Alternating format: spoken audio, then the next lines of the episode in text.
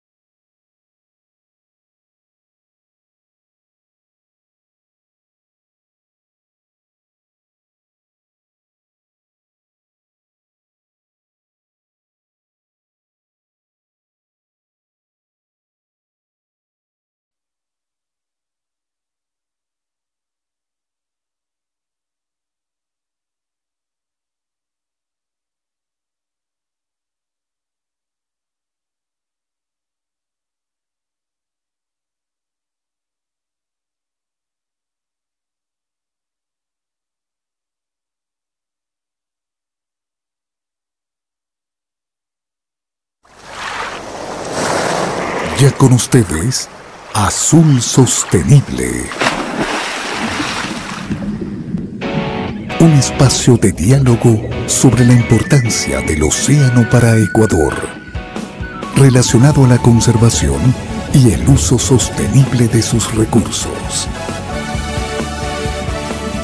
Bienvenidos.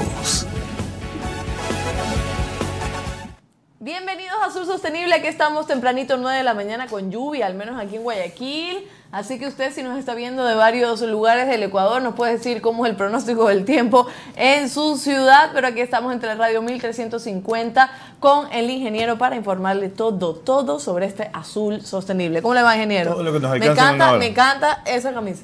Me encanta ese saquito también. No, me lo está diciendo ya por condescendencia nomás. No, en serio, sí, le queda muy bien ese color, color coral. Eh, buenos días, Alondra, buenos días con todos. Gracias nuevamente por estar aquí este sábado. Eh, ¿Cuánto estamos viendo? 13 de marzo. 13, sí. 13 de marzo, 9 de la mañana, aquí con nosotros para comentar todos los asuntos relacionados al océano. Vamos a hablar de temas muy interesantes el día de hoy un invitado también muy especial que está desde Chile conectado y que pronto estarán con ustedes para conversar sobre la importancia de la certificación pesquera para garantizar la sostenibilidad de la actividad en, tanto en el sector industrial como en el sector artesanal a nivel mundial. Vamos a conversar con el representante de MSC para Sudamérica. Así es, ese es el tema que tenemos el día de hoy. Recuerde que nos puede seguir en todas las redes sociales en YouTube Estamos en Facebook, ahora mismo estamos en vivo y también nos puede seguir en Spotify porque si usted no nos puede ver en vivo, todos los programas quedan eh, guardados ahí como podcast en Spotify. Y también si no tiene Spotify estamos en Google Podcast. Y por si fuera poco también estamos en LinkedIn. Y próximamente en TikTok que ya vemos que da resultados ¿no? porque ya están vacunados pues lo, que hacen TikTok. Ah, sí, estamos, estamos demorándonos la verdad. Sí es buena, buena, buena noticia ¿no? hay que hacer TikTok para poderse vacunar. Así es. Bueno no es tan buena noticia realmente lo que ha pasado pero en todo caso sí vamos a estar en TikTok para también llegar claro vamos a estar en TikTok. El vacunito está preparado Albacora es la única que va a bailar, porque yo no me voy a prestar para esos bailes, la verdad. A bailar, a cantar. Usted canta muy bien, así que si no baila, canta. Así es, el baile del pececito. este, a todos los que nos están eh, viendo, por favor, comuníquese con nosotros, escríbanos, mande sus saludos, que es muy importante para nosotros eh, responderle también y saber que nos están viendo a través de la señal de eh, Azul Sostenible en todas nuestras redes sociales y en Teleradio 1350 AM. Así que vamos a empezar con nuestro primer segmento, eso es Noticias desde el Mar. Presentamos Noticias desde el Mar.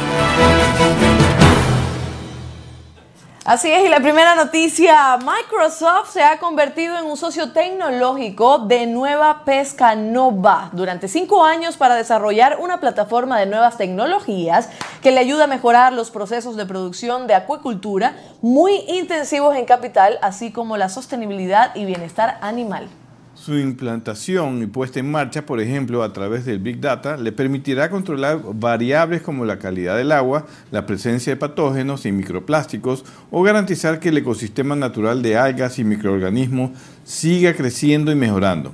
Como consecuencia, se reducirá la intervención humana en el medio y se propiciará el uso de energías renovables. La escala de del proyecto depende de la dimensión de la acuicultura dentro del grupo pesquero. Anualmente se produce unas 55 mil toneladas solo de langostino y cuenta con unas 7 mil hectáreas en Nicaragua, Guatemala, Ecuador y España. El, el, acuerdo de colaboración entre ambas compañías también contempla generar nuevos escenarios de negocio acuícolas, como el impulso de la investigación y el desarrollo a través de Pescanova, Pescanova Biomarine y de jornadas específicas con el Microsoft Pescanova Day que reunirá a los principales expertos en conocimiento y tecnologías del mar y en la que se compartirán los últimos avances en materia de innovación y sostenibilidad marina. Muy interesante cómo la tecnología ya en la acuacultura se está aplicando a estos niveles, cómo se va a controlar parámetros de, condiciones para los cultivos, así que la tecnología cada vez más dentro del sector productivo es muy importante para el futuro de la acuacultura, no solamente del camarón, sino de la maricultura, que también está con, con una tecnología muy avanzada, ¿no? Así es, y continuamos con la siguiente noticia, y esto es las mujeres de la pesca ante el reto de culminar la igualdad de sus derechos laborales. Recordemos que también estamos celebrando el mes de la mujer, no solo es el 8 de marzo, sino el mes de la mujer y esta semana nosotros también estamos rindiéndole homenaje a todas aquellas que están trabajando en el sector pesquero. Esta noticia nos llega desde España y vamos a escucharla ahora.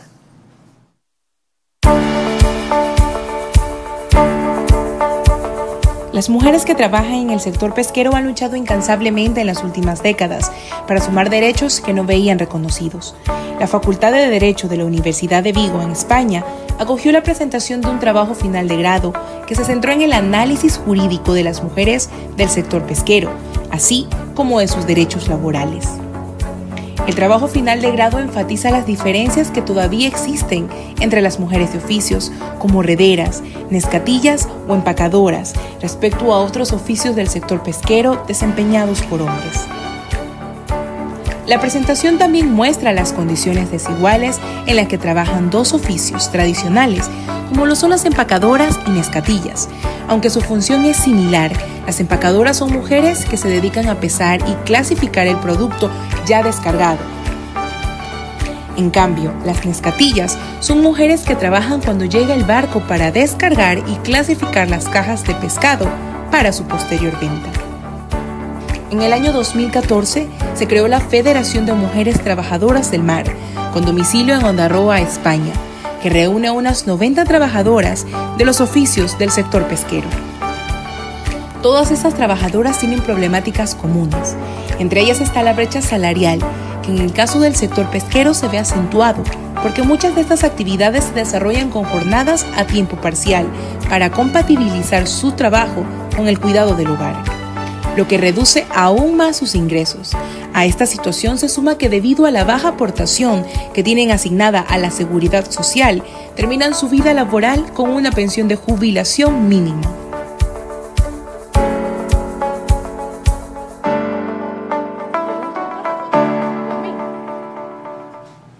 Ahí está eh, la nota interesante a rescatar eh, que no solo en el sector pesquero, sino en todos los sectores, este, las trabajadoras tienen estas problemáticas comunes que son la brecha salarial, que todavía están, estamos tratando de eh, lograr esa igualdad, ¿no? Porque eh, eh, una persona, un hombre que trabaja en lo mismo que yo hago, tiene que cobrar más y nosotras menos. Eh, y lo de la seguridad social, que es lo, único que, lo último que estábamos escuchando, termina en su vida laboral con una pensión de jubilación mínima. Así que em, hay que seguir luchando por lograr que haya igualdad en estos sectores, sobre todo que es un sector bastante complicado y muy difícil, ¿no? Es un sector complicado, difícil para las mujeres sobre todo. Allí yo creo que allí hay mucho que hacer todavía para justamente equiparar derechos, sobre todo el tema de seguridad social es un tema muy importante, tanto para pescadores como para pescadoras, sobre todo las que se dedican a, la acuacultura, a la maricultura.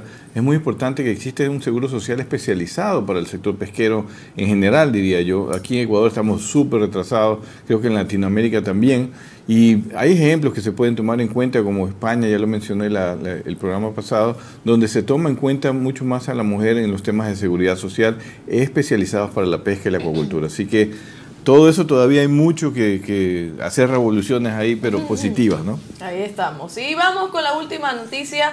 Eh, el Marine Stewardship Council, el MSC, es una organización internacional sin ánimo de lucro que lleva más de 20 años trabajando para hacer que la pesca sea una actividad sostenible para el medio ambiente y los sectores que dependen de ella. Ha presentado la semana Mares para Siempre, junto a las más de 50 entidades que se han unido a esta iniciativa para promover la práctica de pesca sostenible certificada y el consumo de productos obtenidos mediante técnicas respetuosas con la preservación de los ecosistemas marítimos. Y es que a nivel global el problema de la sobrepesca no ha dejado de crecer desde la década de 1970. Y de acuerdo con el informe Sofía de la FAO, publicado en mayo del 2020, el 34% de las poblaciones de peces se encuentran en un estado biológicamente insostenible. Además, el consumo de pescado por persona ha pasado de 9 kilogramos en 1960 a 20 kilogramos en, el 2017, siendo una proteína esencial para más de 3 mil millones de personas cuya demanda no ha parado de crecer en el mundo, lo que sumado a las grandes transformaciones provocadas por el cambio climático genera una enorme presión sobre los recursos. Frente a esta situación, el programa de MSC establece unos estándares que permiten a las empresas evaluar y certificar la sostenibilidad de sus operaciones, así como identificar correctamente los productos en su embalaje o etiquetado con el sello azul de MSC. La presencia de este sello en los productos del mar asegura el respeto al estado de las poblaciones, la gestión pesquera eficaz, la reducción del impacto sobre los ecosistemas marítimos y la trazabilidad hasta un origen sostenible. Apostar por la pesca sostenible es apostar por el futuro, el futuro de una actividad que garantiza al ser humano un alimento nutritivo, saludable. Es respetar los equilibrios de esta, nuestra tierra, en la que tres partes de ella son mar hábitat de nuestro preciado recurso. Y de eso vamos a hablar el día de invitado, pero ahora vamos a ver un videíto que tenemos preparado para ustedes. Y recuerde que nos puede seguir en todas nuestras redes sociales, en Facebook y en YouTube. Estamos en vivo en este momento, también estamos a través de Teleradio 1350, estamos en Twitter también transmitiendo en vivo, si no me equivoco, y por la web de Teleradio también, o sea, en todos lados, así que no hay justificación para que usted no vea Azul Sostenible. Vamos a ver este video y ya volvemos con nuestro invitado. Quédate en sintonía. Ya volvemos con más de Azul Sostenible.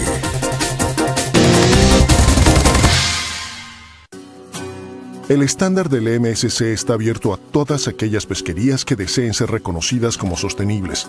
Para que una pesquería sea certificada como sostenible, debe cumplir los tres principios del estándar del MSC. La pesquería debe dejar suficientes peces en el mar de manera que las poblaciones puedan reproducirse y la pesca pueda continuar para siempre. La actividad pesquera debe gestionarse de forma que todo el ambiente marino, las plantas, los animales y el hábitat puedan prosperar y generar vida. La pesquería debe tener un buen sistema de gestión en funcionamiento. Es vital que protejamos los recursos marinos y los medios de vida de las personas para el futuro. Para hacerlo debemos trabajar juntos.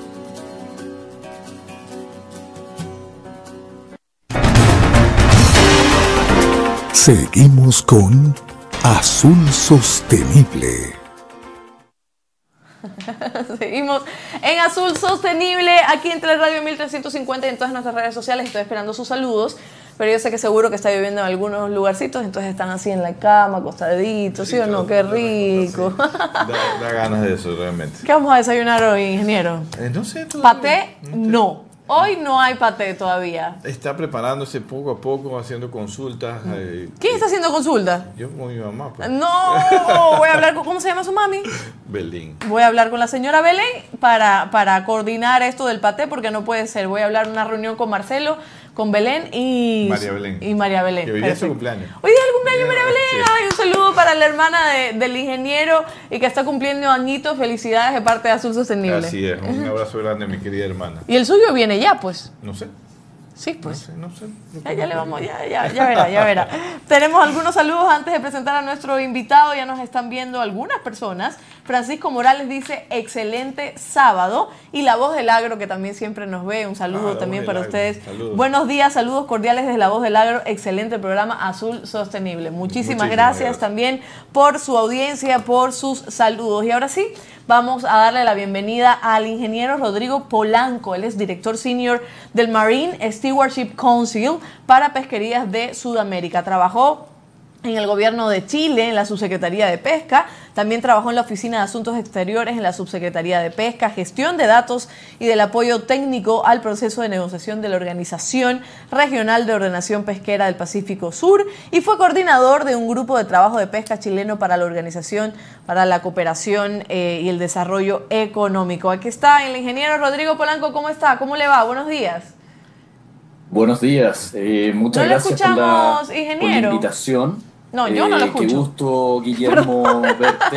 ¿Cómo va, ingeniero? Mientras me eh, pongo el apuntador, este, le mandamos un saludo, por supuesto, de parte de Azul Sostenible. Eh, y la primera pregunta, ya conocemos un poco de qué es el Marine Stewardship Council y queremos hablar de la certificación pesquera MSC. Es un tema que ya lo hemos tocado en el programa muchas veces, nos apasiona este tema y creo que Ecuador debería ser también pionero, por así decirlo, porque sabemos que otros países tienen otro tipo de certificaciones, pero lograrla aquí sería crucial, sería importantísimo. Pero primero, para todas las pues personas que nos están viendo, que ¿eh? tal vez no conocen mucho de pesca, saber qué es la certificación pesquera MSC. Bueno, el, el, video que pusieron está, está muy bueno porque efectivamente el, bueno, el la verdad es que es una ONG es, una organización que tiene como misión eh, la conservación de los recursos pesqueros para las generaciones, el consumo de recursos pesqueros para las generaciones futuras. No es que seamos una ONG, una ONG que trata de que no se pesque, sino que se pesque en forma sostenible, es decir, que eh, tus hijos y los hijos de, eh, de, todos en el futuro puedan disfrutar de abastecimiento de, de recursos pesqueros. Y en eso está centralizado. ¿Y, ¿Y, cómo lo hacemos? Finalmente nos preocupamos de las, eh, de las poblaciones de peces en forma bien específica, de ver que se esté sacando, como decía el video, los excedentes productivos. ¿Cuánto realmente es lo que yo puedo sacar para que haya eh, el suficiente, los suficientes peces en el mar que se puedan reproducir y conservarse en el tiempo? Pero también es importante, muy importante, el entorno marino, porque en definitiva estas especies nos viven aisladas, es como que a nosotros nos sacaran la comida. Sí, sí, nosotros nos preocupamos de la subsistencia, nos preocupamos de todo el entorno, de tener habitaciones, de, de, tener alimentación, de todas maneras el sistema no va a funcionar y por eso, por eso habla del principio 2 que se conserven todas las, eh, el, ecosistema donde vive donde vi, y por supuesto el marco de gobernanza. Eso es esencialmente el estándar del MSC. Y lo que trata de hacer finalmente es de que haya reconocimiento, reconocimiento de los consumidores por estos productos que gestionan, que gestionan y que pueden asegurar al consumidor que efectivamente va a haber pescado para las generaciones futuras. Eh, ingeniero, le pido disculpas porque al inicio no tenía el apuntador puesto y no lo escuchaba y creo que lo interrumpí en el saludo, pero ya, ya estamos ya. No, no, no, no, todo, todo, bien, solo, solo, solo decir que, qué suerte que esté lloviendo en Guayaquil. Nosotros acá en Chile, yo estoy en Santiago de Chile, tenemos una sequía tremenda, lo que decía Guillermo del, calenta, del calentamiento global y las consecuencias que tiene está ahí. Hoy día, hoy día estamos viviendo el calentamiento global y las consecuencias que tiene para las poblaciones de peces. Por lo tanto, eh, es un elemento súper importante el que mencionaba, el, que mencionaba. Perfecto. Ahora eso lo podemos tocar más adelante en la entrevista. Sí, también eh, las lluvias de acá es producto de este calentamiento global también. Siempre en esta en esta época del año tenemos bastantes lluvias, pero este año yo he, yo he visto mucho más fuerte. Acuérdense que en todas las algunas regiones del país también hay muchísima inundación, hay casas que se han perdido, etcétera. Y es importantísimo que nosotros también pensemos en, en lo que estamos haciendo como seres humanos para conservar el planeta. Ingeniero, este este, entonces, eh, la certificación MSC es sinónimo de, mm, sustentabilidad y sostenibilidad, ¿cierto? Exactamente, es sinónimo de eso, pero para la gente, para el público, es sinónimo de que lo que están consumiendo lo van a poder consumir el próximo año, lo van a poder consumir por muchos años más. Para los compradores en Europa, en Estados Unidos, ¿por qué les importa esto? Porque en definitiva como decía Guillermo también en su introducción, hoy día lo que sacamos son 90 millones de toneladas en el mundo. No hay más pescado, no hay más pescado. Por lo tanto, cuando una pesquería colapsa y ya no puede proveer eso, finalmente los que perdemos somos los seres humanos. No tenemos, no hay donde, no hay donde, si los atunes de Ecuador en algún momento tuviesen problemas y no se pudiera sacar los niveles que hoy día se sacan, significa que hay un montón de gente que ya no va a poder comer atún. Eso es lo que implica. Claro. Entonces, llevando, la verdad que uno usa harto la palabra sostenibilidad, pero significa en el día a día que yo todos los días voy a poder seguir consumiendo ese producto, que tengo seguridad que esto lo voy a poder seguir consumiendo. Claro, eh, me preocupa un poco esa, esa afirmación de que, bueno, 90 millones de toneladas en el mundo, no hay más pescado. Me preocupa porque yo no soy como el ingeniero que sabe, es una enciclopedia azul, le digo yo, que sabe de todos los términos y de todo lo que pasa en la pesquería, pero podríamos llegar a algún momento en, algún año, de aquí a unas cuantas décadas, en donde sea muy difícil o donde se... Eh, se ve muy difícil el tema de la pesquería o de consumir incluso estos productos precisamente porque ya nos quedaríamos sin, sin pescado. ¿Podríamos llegar a ese futuro un poco, eh, no sé, catastrófico? Bueno, es un, alimento tan importante, ¿no? Adelante, Rodrigo, disculpa. Además, además, además todas las razones, es, es, un elemento, eh, es un alimento que, que es de muy buena calidad yo no quiero demonizar aquí la acuicultura. Todo, toda la producción hoy día, el aumento de productos, eh, productos del mar, viene hoy día de la acuicultura, esencialmente. Pero la calidad de esa proteína es muy distinta porque es alimento que tiene manejo humano. La, la, la captura cuando se saca cuando, eh, cuando se saca en, las en, en, la, en, la costa, sacan ustedes pargo, ese producto es natural, no ha tenido intervención humana, por lo tanto, eh, eh, es, un poco hablar de esto de lo orgánico. Cuando, cuando yo estoy comiendo eh, productos de captura silvestre, es muy, muy distinto a lo que yo estoy comiendo. Y yendo a tu, tu, pregunta, Yasmin, hemos ido mejorando mucho todos los seres humanos. La verdad es que esto es un movimiento que ha ido creciendo. Guillermo tal vez en algún momento ha hablado de lo que significan las organizaciones regionales de pesca. Hoy día hay un esfuerzo mundial, los objetivos de desarrollo sustentable de Naciones Unidas, hay un montón de iniciativas que han ido a, eh, mejorar, pero, eh, pero obviamente nos falta mucho camino y es de esperar que no, que no ocurra que nos quedemos sin pescado. La verdad que yo no creo que nos quedemos sin pescado, pero eh, estos productos que son tan valiosos como los atunes, como eh, los pequeños pelágicos, como la pesca blanca, como el magi-magi, es importante que se conserven porque, porque no solo significan alimentación, significa fuente de sustento para muchas comunidades. Claro, así es. Eh, ingeniero, Yasmín es nuestra productora, yo soy Alondra, por si acaso. perdón, perdón. Mucho gusto, Alondra. Lo que pasa es que no había visto cómo había tenido comunicaciones con, Yasmín. Eh, mucho gusto, Alondra. Sí, esa es nuestra albacorita que está al lado de nosotros también tuiteando y haciendo su trabajo. Un equipo de producción maravilloso. Ingeniero, adelante.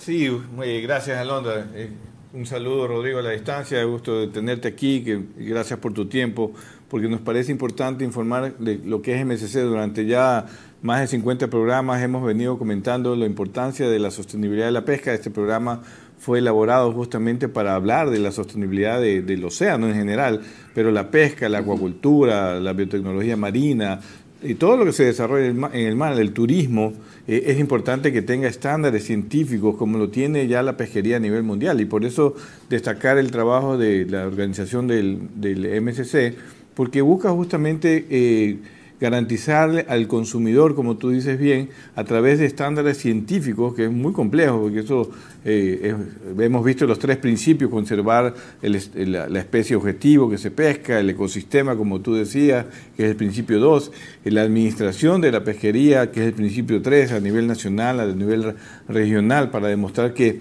todo eso funciona bien, bien estos tres principios, es, es bastante complejo eh, y que las pesquerías se están sometiendo ya para cumplir con un rol importante en el consumo humano, es decir, garantizar justamente que un recurso natural como es la, biodiversidad marina que se aprovecha, que se extrae eh, a través de la pesca o también se aprovecha a través de la acuacultura, pues venga de, una, se, esté construyendo de una forma sostenible. Eso eh, es importante para los mercados.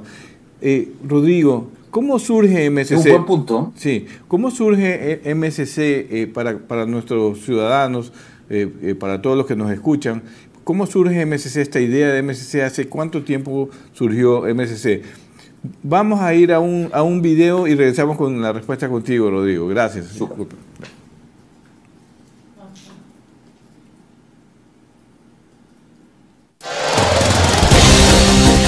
Quédate en sintonía.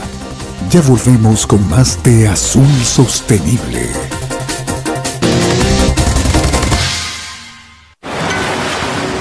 Durante miles de años las personas han recurrido a los océanos como fuente de alimento y subsistencia. A medida que la tecnología ha ido avanzando, hemos podido pescar más intensivamente. Ahora más que nunca es importante cuidar a los océanos y a los recursos que nos proporcionan. Para que en el futuro los océanos puedan ser saludables, productivos y que estén repletos de peces, tenemos que pescar de un modo sostenible.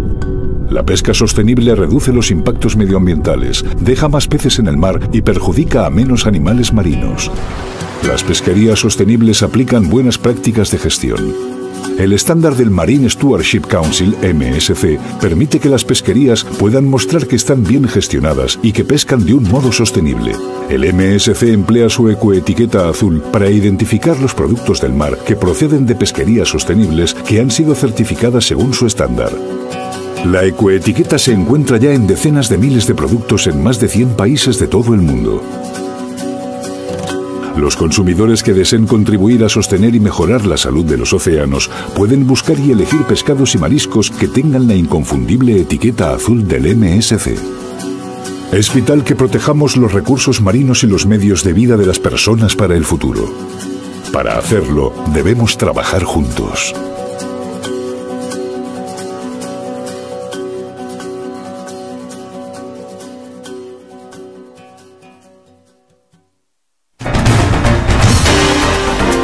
Seguimos con Azul Sostenible. Seguimos con Azul Sostenible, estábamos viendo un video precisamente del tema que estamos abordando hoy, certificación pesquera MSC, una garantía para la sostenibilidad. Ya seguimos con nuestro invitado, pero antes quiero enviar algunos saludos que nos están llegando. En nuestras redes sociales, Rodolfo Abudey, Eduardo, Eduardo, siempre digo Rodolfo, pues Edu. El Edu nos dice buenos días, Guillermo Alondra, buena información, saludos. Muchísimas gracias a todas las personas de Galápagos, por favor, que nos vean. Ustedes estuvieron allá en la cumbre, estuvimos también participando como Azul Sostenible, así que nos encantaría que nos mandaran saludos, que adoramos Galápagos y la pasamos espectacular. Wendy Gómez Dice, excelente tema de gran importancia para la sostenibilidad de los recursos pesqueros. Ecuador cuenta con algunas iniciativas que comienzan a dar resultados. Saludos, Wendy. Eh, Juan Arturo Vélez, no recuerdo otro programa que trabaje por la preservación del recurso marino. Muy acertada decisión. Muchas gracias. Muy bien. Y tenemos a Marcelo, Marcelo, que no, no, no, no, puede dejar de ver este programa. Dice, buenos días al equipo Azul Sostenible. Le cuento a Londra, me dice, el ingeniero tendrá una clase magistral para la elaboración del post, del paté el día de mañana con nuestra madre. Yo exijo, Marcelo, le voy a encargar que usted grabe así de forma horizontal todo lo que le va a enseñar la señora Belén aquí al ingeniero. recordar nomás, sí, ya sé. No, enseñé que recordar. Ah, yo no he visto nada, ingeniero. Así que usted grabe para hacer un reportaje del famoso paté de atún. Son unas consultas adicionales nada más para ver si hay algún cambio, porque mi mamá también hace cambios en, su, en sus recetas. No lo sé, la señora Belén es la que tengo que traer aquí para hablar con ella. Seguimos en Azul Sostenible. Recuerda que estamos en todas las redes sociales. Recibimos sus saludos y sus preguntas también para nuestro invitado, que es el ingeniero Rodrigo Polanco, director senior del Marine Stewardship Council para Pesquerías de Sudamérica. Y aquí el ingeniero le tenía una pregunta. Sí, nada, más eh, reiterarte la pregunta en el sentido de desde cuándo surgió MSC, cómo surge MSC, cuáles fueron esas fuerzas importantes que eh, hacen surgir MSC, que se ha convertido en una etiqueta muy importante para la pesca a nivel mundial. Sí, que, que muy interesado en el paté de atún. ¿eh? no, tenemos la oportunidad de comer eh, eh paté, de atún. La verdad es que el MSC, nosotros llevamos 20 años ya trabajando y nació de una crisis. De una crisis, volvemos al tema, eh, Alondra, que habíamos eh, tocado antes respecto a esta necesidad de abastecimiento sostenible. En Europa, en Inglaterra en particular, es muy famoso una cosa que se llama el chip and, eh, el fish and chip, que en el fondo pescado y papas fritas, que es una comida muy tradicional. Eh, no sé cuál es la, la, comida, es como las menestras probablemente en, Ecuador. en Ecuador. Es una cosa que se come todos los días. Y hace más de 25 años atrás colapsaron los bancos de bacalao del Atlántico Norte y una organización, una, una empresa que se dedicaba a, eh, al abastecimiento de este pescado, Unilever, en Europa. Acá Unilever uno lo conoce como pastas de dientes, jabones y todo ese tipo de cosas, pero en Europa se dedicaba al abastecimiento, eh, al abastecimiento de pescado y se quedó sin pescado para poder, es como que ustedes se quedan sin menestra. Se quedan sin menestra porque no hay más menestra. Así que vean ustedes lo que van a hacer. Claro. Eh, y eso provocó un tremendo problema en Inglaterra, básicamente, eh, y se llamó a una organización que trabaja en, Ecuador también en forma muy importante en temas de sostenibilidad, la WWF Internacional, y generaron este estándar, generaron un, un estándar que pudiese asegurarle a los compradores que las pesquerías no iban a colapsar y que yo iba a poder seguir teniendo este abastecimiento sostenible ha pasado mucha agua sobre, sobre el puente. Hoy día, si uno ve los mapas donde salen las pesquerías certificadas en Europa, hay más del 80% de las pesquerías están certificadas en el, bajo el MSC. En Latinoamérica vamos avanzando. Ecuador ahora tiene dos procesos, eh, los lunes que son muy importantes, están hoy día bajo proceso de evaluación completa. Así que eh, ha, pasado mucho tiempo, pero nació una crisis increíble y eso fue una oportunidad, una tremenda oportunidad, yo creo, para, todo el mundo. Gracias, Rodrigo. Y, una pregunta que también se pueden eh, hacer nuestros, nuestros eh, audientes es, ¿por ¿cómo puedo garantizar MSC que es una etiqueta libre de presión de la industria o del sector pesquero? Eh, bajo, ¿por qué yo tengo que creer que esta etiqueta que me pone en una lata o me la pone en un frasco o un paquete eh, es sostenible realmente? Bajo, ¿Por qué yo como consumidor debería creer que esa etiqueta me garantiza que ese producto viene de una fuente sostenible? Voy a hacer un comentario antes que es muy divertido porque cuando uno habla hay algunos que dicen que el MSC está eh, con, la, con, la, industria tratando de hacer que la, la industria se se certifique. Yo creo que acá Guillermo tiene mucho que contar todo el trabajo que se ha hecho en las pesquerías de atún en Ecuador durante muchos años para poder conseguir y que no es un trabajo fácil conseguir la certificación. Cuando uno va con los comerciales, con, con, la gente que se dedica a la pesca, dice, oye, qué difícil es el estándar del MSC, qué difícil es poder conseguir todo esto.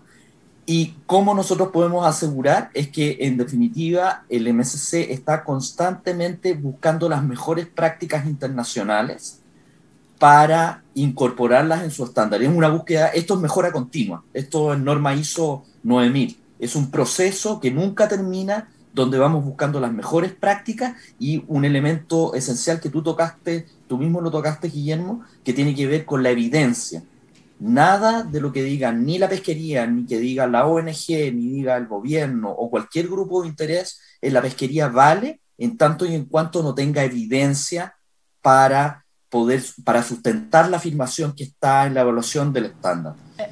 Y el tercer, y yo creo el elemento más importante, es que la evaluación la hace alguien independiente. No es, hoy día, para poner un ejemplo concreto en, en, Ecuador, la pesquería de atunes hoy día lo está haciendo una certificadora que se llama SCS, que no tiene que ver con MSC. Nosotros no certificamos, certifica un organismo independiente que llega a Ecuador, evalúa las pesquerías cómo están, cómo están funcionando y eh, contrasta contra el estándar eh, el, estado que tienen esas pesquerías que además está controlado por otra organización. Entonces, en el fondo, es como nadie juez ni parte. Nosotros proponemos el estándar, la certificadora evalúa, que no tiene nada que ver con ustedes, y todo es en base a evidencia. Eh, ingeniero, me quedo con, con, esto que usted dice que el estándar del MSC es difícil y que le dicen, oiga, es, es difícil. Eh, pero ¿qué necesitaría o qué necesita una pesquería para lograr esta, esta certificación, para, para poder conseguirla? ¿Cuáles son precisamente todos esos lineamientos que, que necesita conseguir en materia de sostenibilidad para ya poder lograr la certificación? Voy a tratar de ponerlo en, en muy simple. Ajá. Lo que decíamos esencialmente es tener una población sana de, eh, de pargo. Queremos esa población sana, es decir, que debajo del agua haya suficiente pescado que se pueda conservar en el tiempo. Desgraciadamente, los peces no son como los árboles. Yo no puedo en un bosque contar la cantidad de árboles. Acá yo no sé lo que pasa debajo del agua. Por lo tanto, tengo que tener mucha ciencia y mucha información para poder estimar cuánto es lo que tengo del agua, aprender de la biología de ese recurso para saber que, eh, cuál es la capacidad productiva que tiene y poder, eh, poder eh, sacar solo lo que yo puedo sacar. Y además tengo que saber de todo el entorno, de cómo está viviendo. Consideren lo complejo que es. esto no es un bosque, no es, una, no es un, un plantel de ganado donde yo tengo vacas y yo sé cuántas tengo, las veo todos los días, esto está debajo del agua, entonces necesito saber cuál es el estado que hay, cuál es el nivel de información que yo tengo y de estudios para poder asegurar qué es lo que pasa debajo, debajo del agua y tengo que tener control de la explotación, es decir, tengo que tener medidas que me permitan sacar solo lo que yo necesito.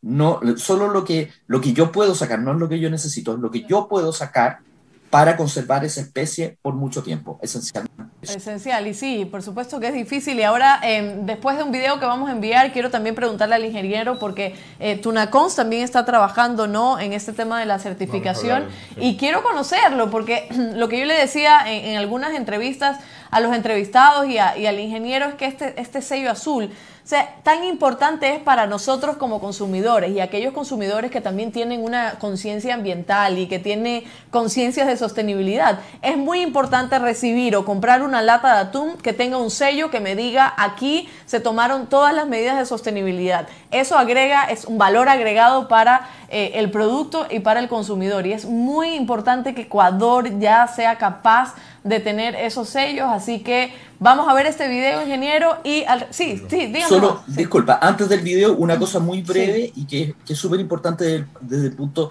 de vista de la riqueza que genera al propio Ecuador.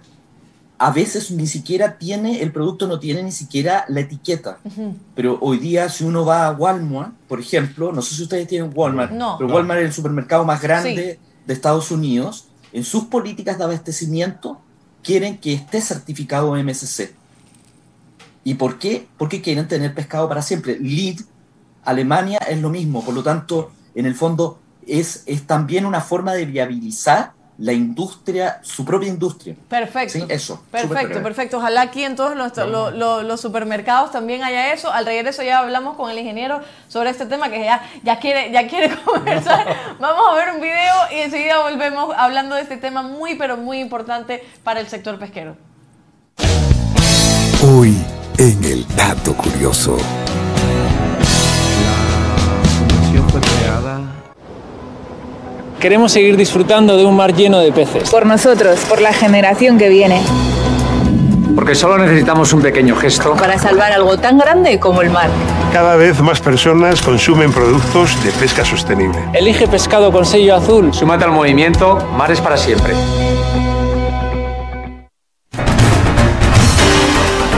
Seguimos con Azul Sostenible.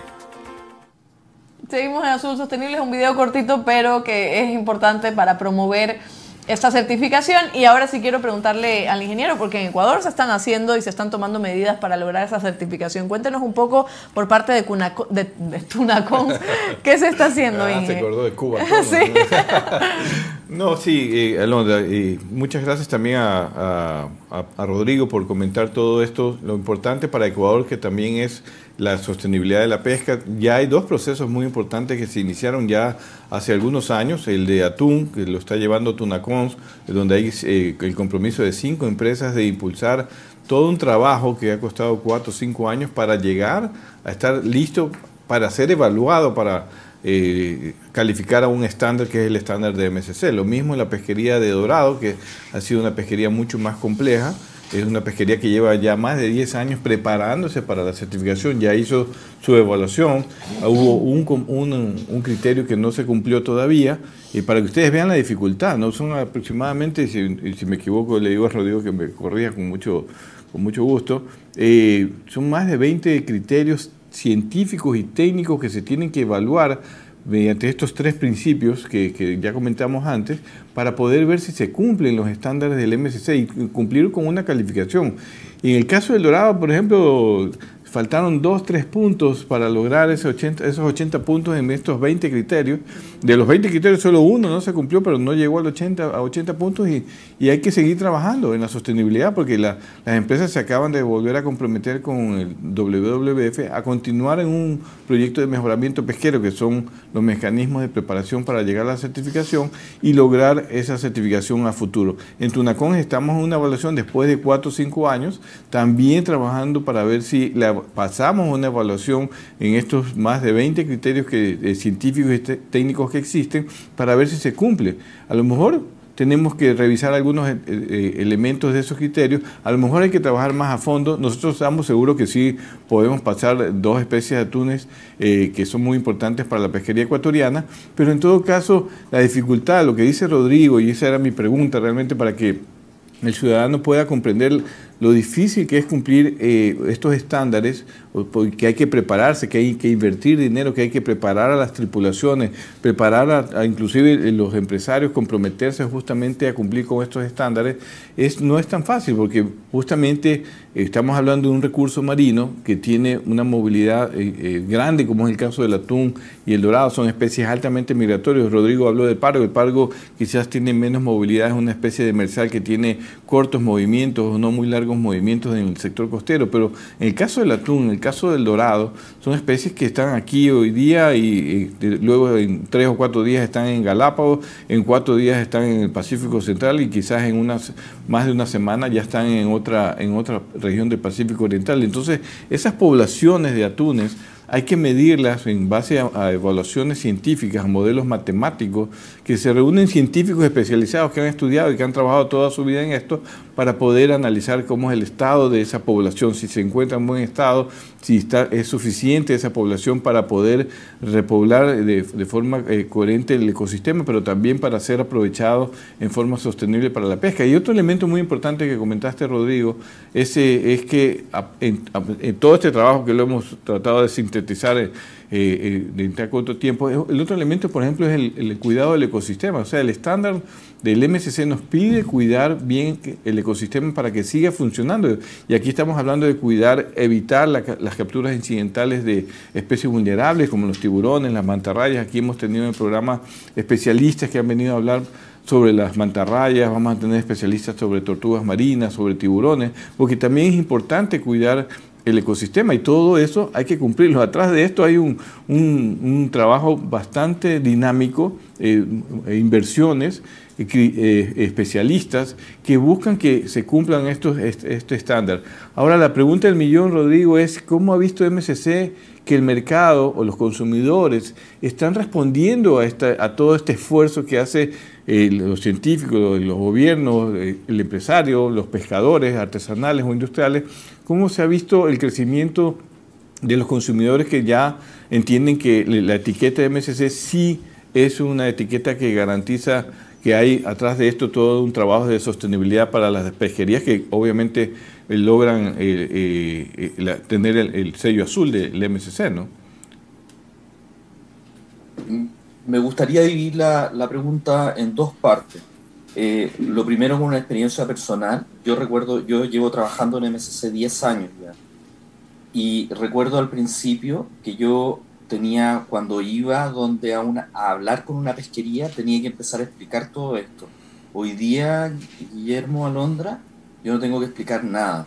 La verdad es que toda la gente entiende este tema, entiende qué es la sostenibilidad. Hay algunos que no lo, no lo quieren abordar porque en realidad como tú dices, la complejidad de abordar un proyecto de esta naturaleza es grande, significa mucho trabajo como el de Tunacons, como el de, el de Dorado, que, eh, son procesos de mejora que han tomado años para, eh, para poder hacerlo, eh, pero todo el mundo lo eh, tiene. Estoy súper orgulloso de que acá en Chile ya se están viendo productos certificados en los, en los supermercados y los supermercados en Chile han empezado a preguntar respecto a tener el logo, a, a, que, en el fondo los consumidores sean más conscientes de lo que está pasando.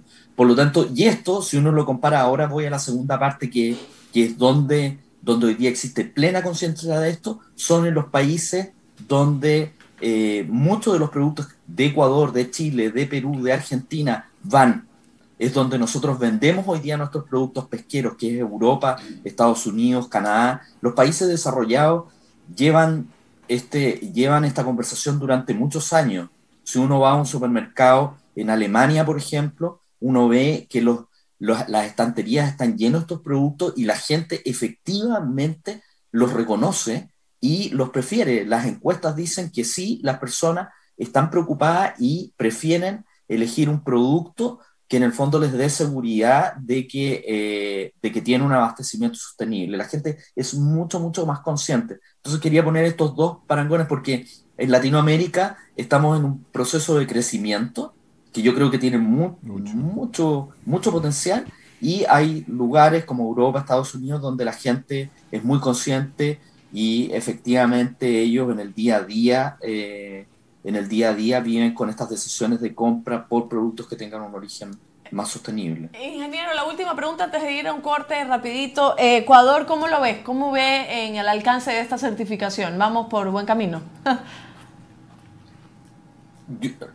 lo primero, yo trabajo en toda Latinoamérica desde hace muchos años y lo primero es que yo quiero reconocer al gobierno del Ecuador por su buena disposición eh, tengo experiencias personales con Jimmy Martínez, que yo sé que ya, ya no está entre nosotros. Mi reconocimiento por el gran esfuerzo que hace Ecuador por abordar. Pero no es un tema fácil, evidentemente no es un tema fácil, pero Ecuador eh, tiene una política gubernamental eh, que está mucho más desarrollada que otros países en Latinoamérica y ahí tienen eh, están plasmados los esfuerzos en Tunacons, en el proyecto de, de Dorado y en el lado de acuicultura, eh, las certificaciones de camarones de, de, ASC. Es un país que va avanzando con los pasos que los países latinoamericanos en general podemos dar, pero, pero avanzando. Yo quiero hacer un reconocimiento, ¿ah? porque es un país que es muy... A mí me encanta ir a Ecuador, es muy fácil trabajar con la Subsecretaría de Recursos Pesqueros, eh, con, con, el Instituto de Investigaciones Pesqueras. es, un agrado trabajar en Ecuador por la buena disposición que tienen. Hay países que no tienen esa disposición. ¿ah? Claro, qué bueno, qué bueno. Y aquí tenemos también a un representante de estos sectores y, a todas las personas que están colaborando para que esto ocurra. Muchísimas gracias por ese reconocimiento porque realmente lo vale. Eh, y casi me, me, asusté mucho cuando me dijo, imagínense que Ecuador ya se acabe la menestra. Me asusté, ingeniero, me asusté. Ojalá eso no llegue a suceder. El encebollado. No, no, no, eso no, eso no puede suceder. Voy a ir a un dato curioso y enseguida vuelvo con usted. Perfecto. La fundación fue creada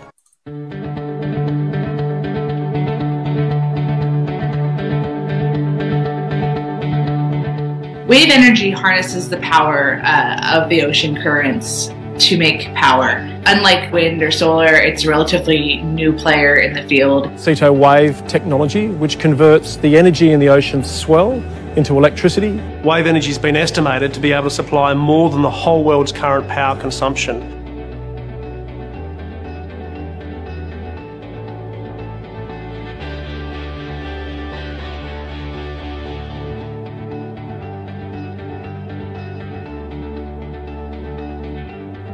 Technology sits fully submerged beneath the ocean's surface and consists of a buoy which moves with the ocean's waves. We capture the up and down movement of that buoy to drive a pump which is attached to the sea floor. The pump in turn delivers high pressure water through a pipe back ashore. And once onshore, that high pressure water is used to drive a hydroelectric turbine. But we can also use the hydraulic power to power an off the shelf reverse osmosis desalination plant. The area for a wave farm will be much smaller than, say, a comparable solar farm with the same output. Waves are pretty predictable. We, we have a pretty clear schedule of tides. We know how the, the water moves. So it would be a reliable source of energy. Not only does the system not displace marine life, it in fact attracts marine life, acting like an artificial reef. We increased the amount of marine life from about seven species before the system was deployed to 27 species when it was operating. One of the other benefits is that you, we see these big fights over putting out a wind turbine off the coast, and then people fight about they don't want to see it. By being fully submerged, we have zero visual impact. We are effectively invisible. When you're standing at the beach and you're looking at the ocean, you see nothing.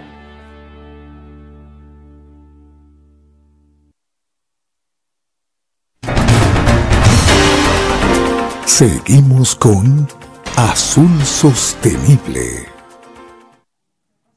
Así es, ya se, eh, casi estamos a punto de terminar el programa. Estamos viendo un dato curioso muy importante, la ciencia, la ciencia cómo trabaja también en beneficio de la población. El océano también trae energía renovable, energía limpia, uh -huh. que se, también se puede usar. Ya vemos cómo otros países están experimentando esta, esta alternativa para traer energía a las ciudades. Así que miren también cómo es importante el océano para ese tipo de cosas. Así es, ingeniero Rodrigo Polanco, ya tenemos que despedirnos. Algo último que nos quiera también mencionar eh, y muchísimas gracias también de antemano por, la, por aceptar la invitación al programa. No, muchas gracias a ustedes. Eh, un llamado a todos, que el, el mundo es de todos. Si cada uno puede hacer una pequeña contribución, reconociendo, reconociendo quienes hacen mejor el trabajo. Y en Ecuador hay, hay compañías, empresas que tratan de hacer mejor las cosas. Entonces, es súper importante que, que, que, como público entendamos que uno puede optar por cosas mejores. Entonces, eh, es la contribución que hacemos todos los seres humanos al mundo, para, para no dejarlo. Uno cree que a veces uno dice, ¿y a mí qué, qué voy a yo poder aportar? Y ese es el aporte. Entre todos podemos, podemos generar cambios importantes en el mundo y finalmente decir que quedo en deuda que es muy entusiasmado con el paté de atún, así que Bien. espero que en algún momento voy a meterme a YouTube a saber de qué se trata eso. Tenemos, tenemos a otra persona que se une al pedido de que el ingeniero haga el paté. Oiga, Rodrigo, le comento que esto es un tema ya de hace varios programas. Él se comprometió hacer un paté de atún y cuando fuimos a grabar el paté de atún no había licuadora, no había atún, no había nada, imagínense. Me cayeron de sorpresa. entonces- Imagínese, ingeniero. Entonces, por eso es que estamos esperando que haya paté. Mañana va a hablar con su mamá para terminar algunas adecuaciones en la receta. consejos finales bien, una receta muy de mi madre. Lo vamos a invitar a Rodrigo para que asista. Gracias, ese- ese gracias trabajo. Rodrigo por, por aceptar No, la invitación. gracias. Ha sido maravilloso Rodrigo. conversar con usted. Si quiere se queda en el programa para, para escuchar las- la- los últimos minutos. Y nada, ya sabe que este programa es para ustedes, así que ahora vamos a ver un video y regresamos rapidito con las encuestas que están muy interesantes el día de hoy. Quédate en sintonía. Ya volvemos con más de Azul Sostenible.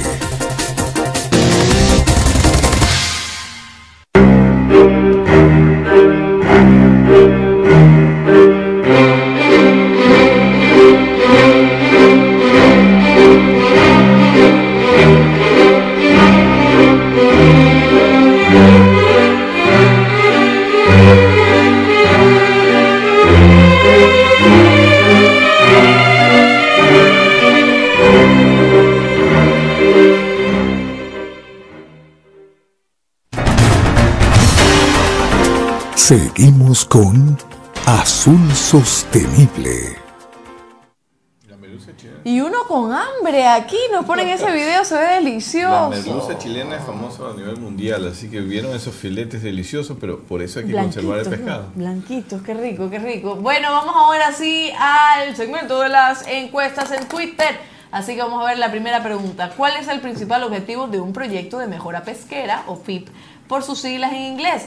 Mejorar estándares científicos de sostenibilidad para alcanzar una certificación o cumplir con regulaciones nacionales eh, e internacionales en la pesquería. No puedo decir todas las anteriores, o tengo que elegir una. Mejorar estándares. Mejorar estándares científicos de sostenibilidad para alcanzar una certificación. Así es, eso es lo que acabamos de comentar, de conversar con Rodrigo. Es que el, objetivo principal es mejorar estándares científicos. No solo, a veces, hay, ¿y por qué lo ponemos así? Porque a veces el mismo sector piensa, oye, pero si yo ya cumplo las regulaciones del Ecuador, de la Comisión del Atún, todo lo que me piden, ¿no? Pero a veces hay que cumplir estándares científicos. Eso es mucho más complejo que, que solamente cumplir regulaciones. Un tema muy importante que, eh, que me olvidé de comentar con Rodrigo es que esto hay que darse cuenta que va más allá de la decisión de un gobierno o de gobiernos, con el caso de la Unión Europea o Estados Unidos, que restringe el ingreso de algún producto por algún, algún criterio científico. El, el MSC es algo, una iniciativa privada de científicos, de especialistas, de compradores, de armadores, que busca cumplir estándares científicos que realmente garanticen la sostenibilidad. O sea, que esto va mucho más allá que una regulación nacional e internacional. Así es, seguimos con la siguiente pregunta. En el mundo, ¿cuántas pesquerías se encuentran dentro de un proyecto de mejora pesquera? ¿Más de 100 o menos de 100? Espero que sean más de 100. Efectivamente, es más de 100. Muy bien, contestó muy bien, más de 100, ya van más de 130 hasta el año 2018-2019, posiblemente ya rebase los 140.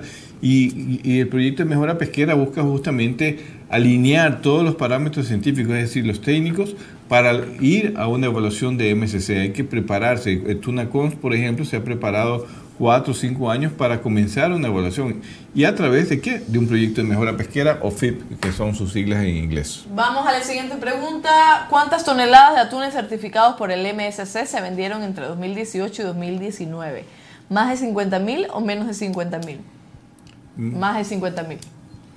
Muy bien. Nadie me ha dicho nada, eh. nadie me ha dicho nada. Ajá, Yo sí. todo esto lo he sabido Estoy yo. sospechando, estoy sospechando. No, no, no, nadie. Alguien me ha dicho, nadie me ha dicho nada. Nadie. ¿Por qué no confía en mí? Vamos ¿Por qué no confía en todo lo que yo he aprendido Por en este favor, programa? Aquellos que sepan de detectores de mentiras. Ajá. Bueno, vamos No, con la última. Más, más de 50 mil, no quería comentar que eh, más de 50 mil toneladas ya, se han certifi- ya eh, están certificadas, pero estamos hablando de un mundo, por ejemplo, el atún, se pescan más de 5 millones de toneladas al año. Todavía hay mucho trabajo por Ah, hacer para lograr la certificación y en eso están una buena parte de las pesquerías de atunes. Perfecto, y la última pregunta es, ¿en qué año se presentó de manera oficial el Marine Stewardship Council MSC 2000, 1997, 1994, 1997?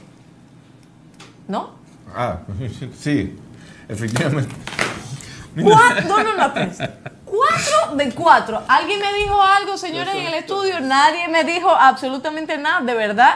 Esta vez he acertado las cuatro de cuatro, no ocurría desde el primer programa. Imagínense, llevamos por 55. A Así la que salida todos al detector aquí. no, Y yo creo a que yo creo que me merezco un premio, yo creo que me merezco bien, está un muy regalo. bien, está muy bien. Ajá. Yo creo que usted es una excelente alumna Ujú. y ya ha logrado hoy día 10 sobre 10, como siempre, así que te felicito y, y gracias por, por, por, eh, este, responder bien las, las encuestas, por guiar bien a nuestros, a quienes nos escuchan, a quienes ven las encuestas, para que puedan entender esto es parte de lo que hacemos justamente para que todo el mundo podamos aprender. A veces yo mismo también me caigo en las preguntas.